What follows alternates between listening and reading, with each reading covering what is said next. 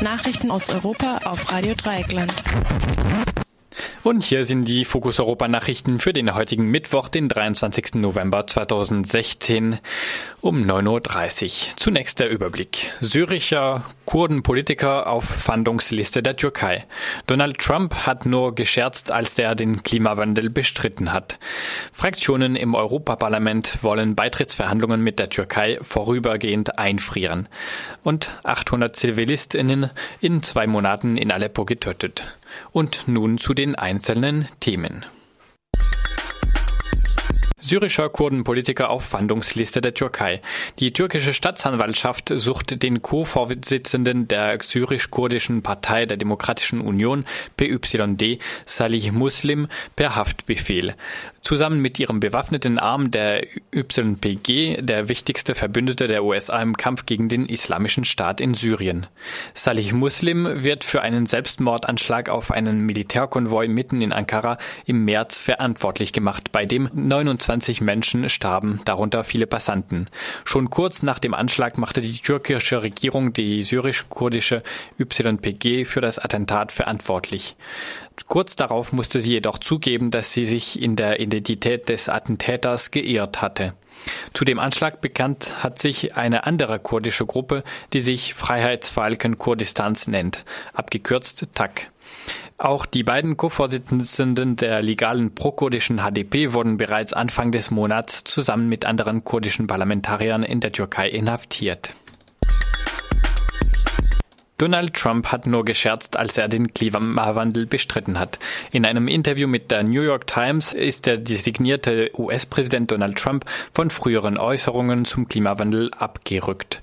Im Wahlkampf hatte er den Klimawandel unter anderem als Erfindung der Chinesen mit dem Ziel, die USA zu benachteiligen, abgetan. Nun bezeichnete Trump seine Äußerungen als Scherz. Zugleich relativierte er Äußerungen von engen Mitarbeitern, wonach er aus dem Pariser Klimaabkommen aussteigen wolle. Im gleichen Interview rückte Trump auch von seinem Versprechen ab, seine Konkurrentin Hillary Clinton hinter Gitter zu bringen. Zitat, ich möchte die Clintons nicht verletzen, wirklich nicht. Sie hat so viel durchgemacht und viel gelitten in vielerlei Hinsicht. Zitat Ende, sagte Trump nun der New York Times. Fraktionen im EU-Parlament wollen Beitrittsverhandlungen mit der Türkei vorübergehend einfrieren.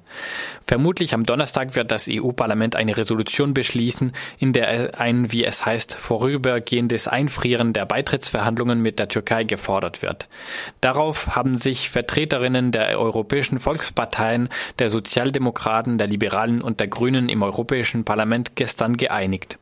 Das EU-Parlament möchte damit auf den zunehmend autoritären Kurs des türkischen Präsidenten Tayyip Erdogan reagieren. Das Fass zum Überlaufen brachte dabei die Inhaftierung der beiden Vorsitzenden der prokurdischen HDP, Selahattin Demirtas und Figen Yüksekdar, sowie weiterer Parlamentarier vor drei Wochen. Der Vorsitzende der Liberalen im EU-Parlament, Guy Verhofstadt, sagte, die Fortführung der Beitrittsverhandlungen würden, Zitat, zu einer Hypothek für die Glaubwürdigkeit der EU, Zitat Ende. Aus der Fraktion der europäischen Volksparteien kam die Forderung, auch die Finanzmittel einzufrieren, in die einer Annäherung der Türkei an die EU dienen. Die grüne Abgeordnete Oskar Keller forderte auch den geplanten Ausbau der Zollunion mit der Türkei zu stoppen, denn das würde, Zitat Erdogan, wirklich treffen. Zitat Ende, so Keller. Die Resolution des EU-Parlaments hätte keinen bindenden Charakter. Dem Einfrieren der Beitrittsverhandlungen müssten 16 der 28 EU-Staaten, die auch mindestens 65 Prozent der EU-Bevölkerung vertreten, zustimmen. Nach Angaben der EU-Außenbeauftragten Federica Mogherini gibt es derzeit keine solche Mehrheit der EU-Staaten.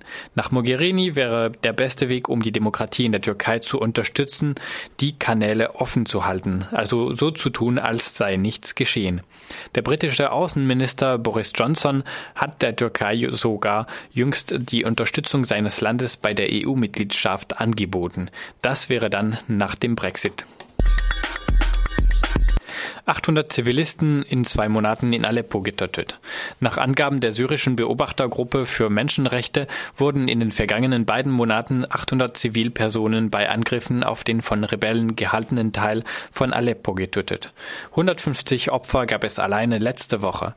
Die Angaben der in London ansässigen Organisation können nicht genau überprüft werden. Sie gelten aber allgemein als glaubwürdig. Nach einem Bericht des Guardian ist vor vier Tagen auch das letzte Krankenhaus Haus in Aleppo nach einem angeblich russischen Luftangriff ausgefallen. Damit ist nicht nur die medizinische Versorgung unterbrochen, es wird auch schwer, noch Opferzahlen zu erheben.